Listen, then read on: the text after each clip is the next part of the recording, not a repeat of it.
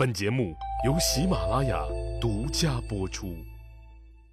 上集咱们说到，说汉十二年，也就是公元前一九五年四月二十五日，刘邦驾崩。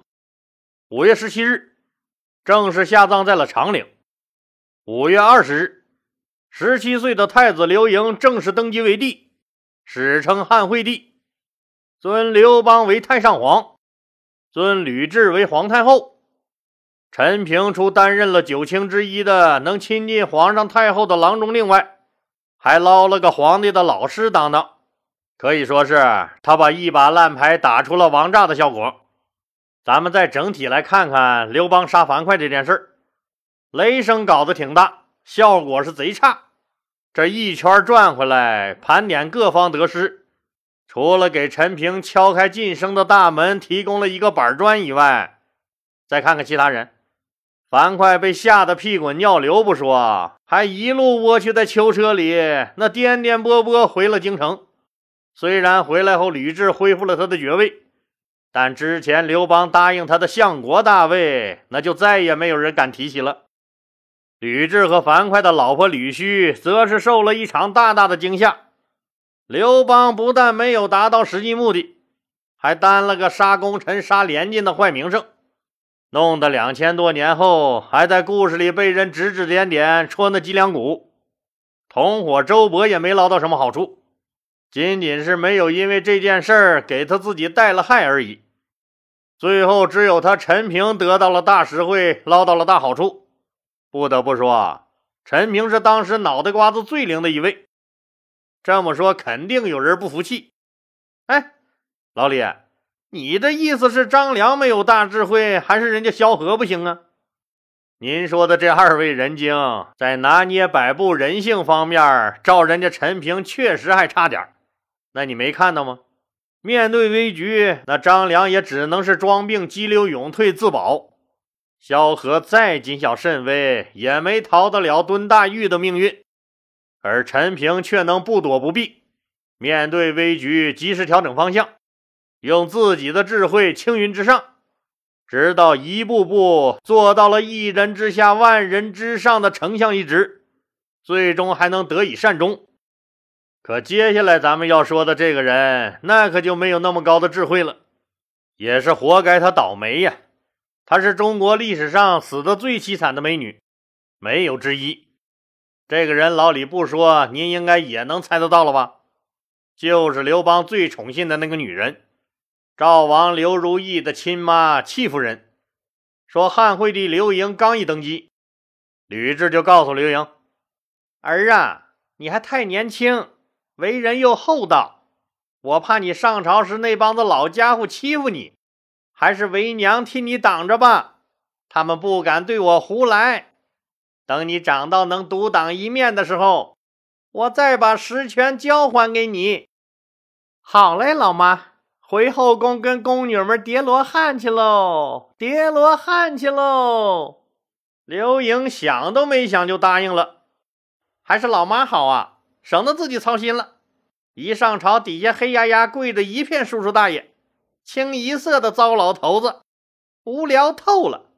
每天还告诉自己不能干这个，不能干那个。皇上啥事儿都不能干，谁还要当这个烂皇上？一点都不好玩。哪如自己宫里快活，就巴不得自己啥也不操心呢。本来就是个孩子嘛。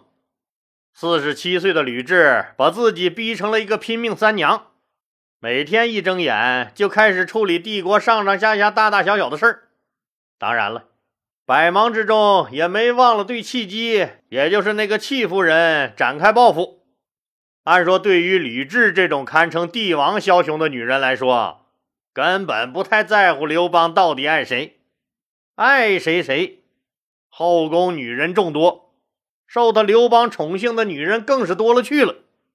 历史上有名有姓、挂得上号的就八个人，也没见吕雉挨个去收拾他们。他特别恨契机，这个不就是因为契机一直怂恿催促刘邦改立太子吗？意图扳倒他和他的儿子。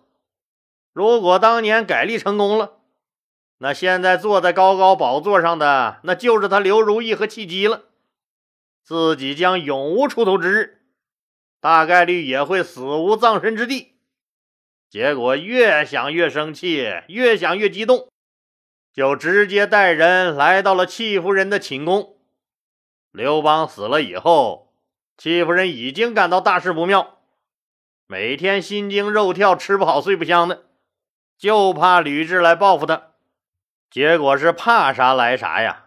今天一见吕雉带着人气势汹汹的来了，他当时就慌了，赶紧跪下拜见。吕雉拿出了三十六计第零计的贼喊捉贼那一招，上来就骂：“你是皇上爱妃，如今皇上走了，你却一点也不悲哀，也不去为皇上守灵，你的罪过不小啊！”戚夫人赶紧说：“不是臣妾不去，是太后您不让我去。”吕雉大怒：“你还敢狡辩？你魅惑皇上，诬陷太子，祸国殃民！今天我就要清理后宫。来人，给他剃个秃瓢，戴上枷锁，打入永相宫劳动改造。”永相宫是什么地方啊？那是专门看押有罪的嫔妃和宫女的地方。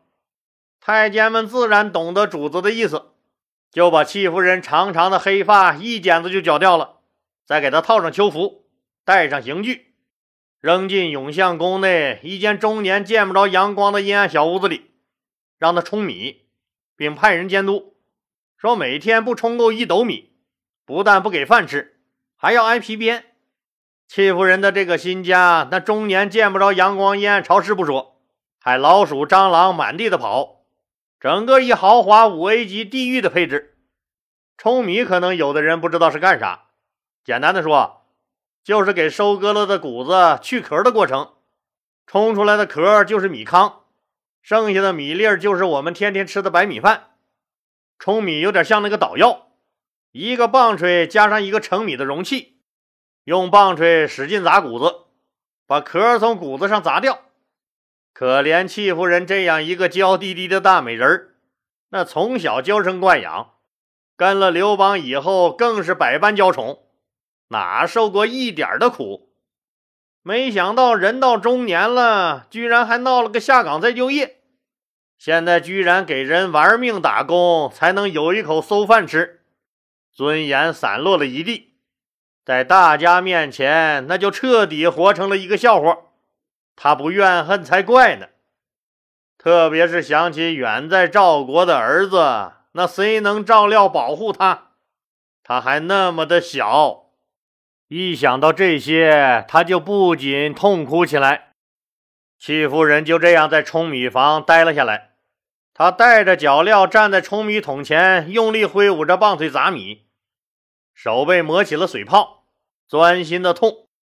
每顿饭送过来的都是各宫里吃剩的饭菜，有的已经馊了。别说是吃，一闻就让人觉得恶心。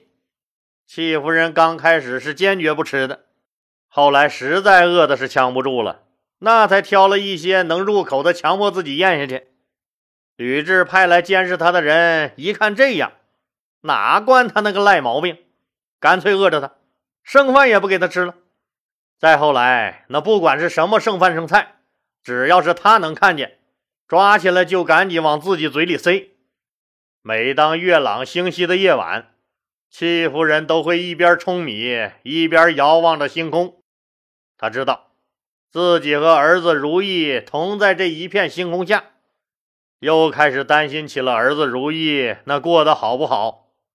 也不知道自己这个苦日子什么时候是个头，他不由得哼唱了起来：“子为王，母为鲁，终日冲薄暮，常与死为伍，相离三千里，当谁使告汝？”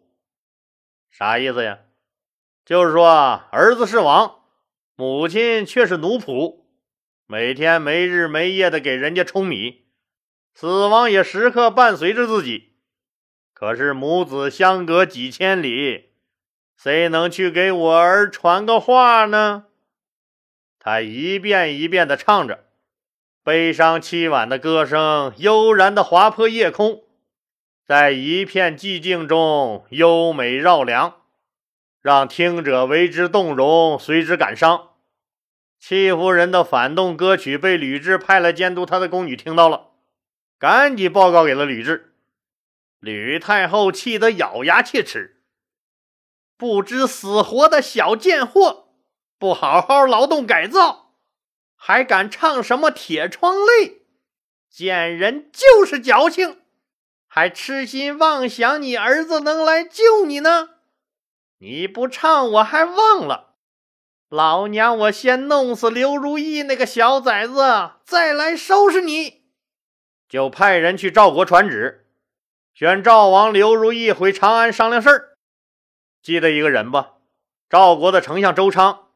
这个人就是刘邦专门让他卸任御史大夫，转做赵国丞相，目的就是来保护刘如意的。周昌立马就明白吕雉的险恶用心了，直接让刘如意装病，他老人家则把腰一掐，告诉使者：“我们赵赵王病了，不能长途跋涉，呼呼回长安。”记得吧？周昌这个人有严重的口吃。吕雉急眼了，又接连派了两拨人来催。周昌每次都是把腰一掐，还是那套托词。使者知道，这周昌当年连刘皇帝都敢顶撞，自己还是别找那晦气了，只能又灰溜溜的回去了。好你个老家伙，周昌哎！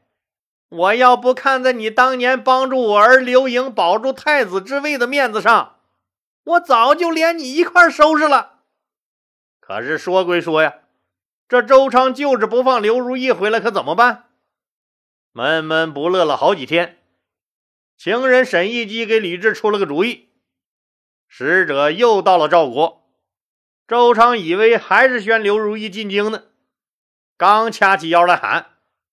我我们赵王病病还没没好，使者笑着说：“周丞相不是宣赵王进京，您自己接旨吧。”诏书一宣读，原来是皇上有事要和各位重臣商议，让他周昌马上回朝，不得有误。周昌虽然心里怀疑这是吕雉的调虎离山之计。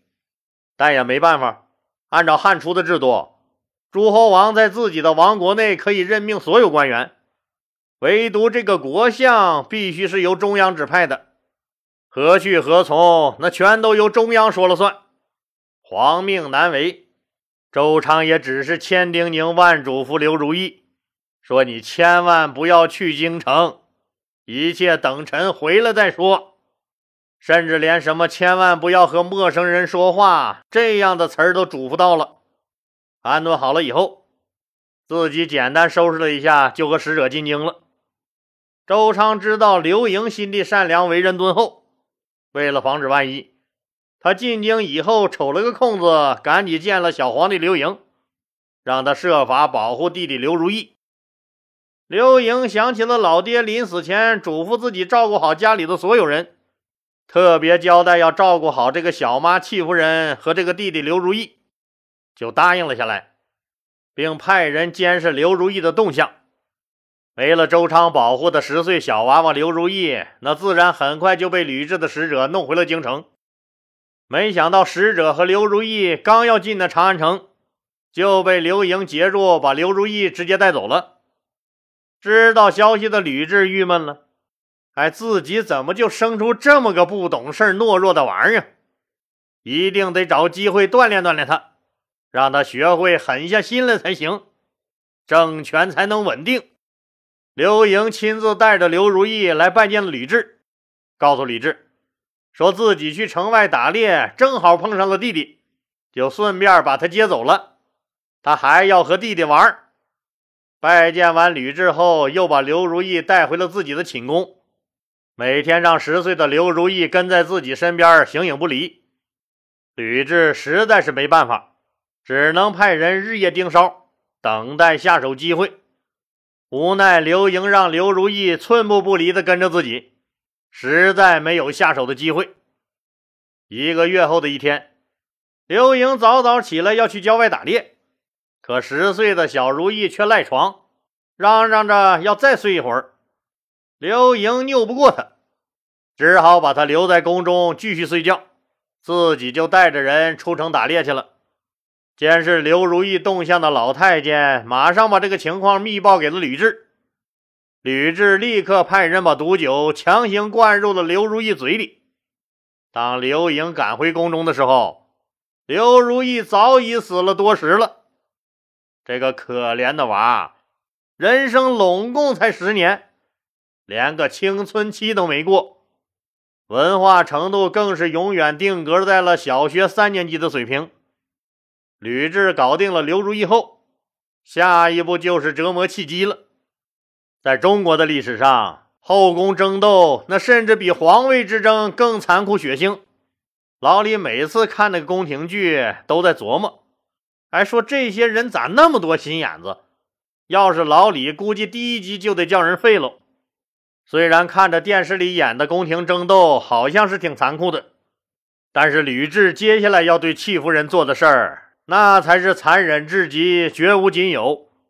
戚夫人也是中国历史上死的最凄惨的女人，没有之一。好了，今天就说到这儿吧，谢谢大家。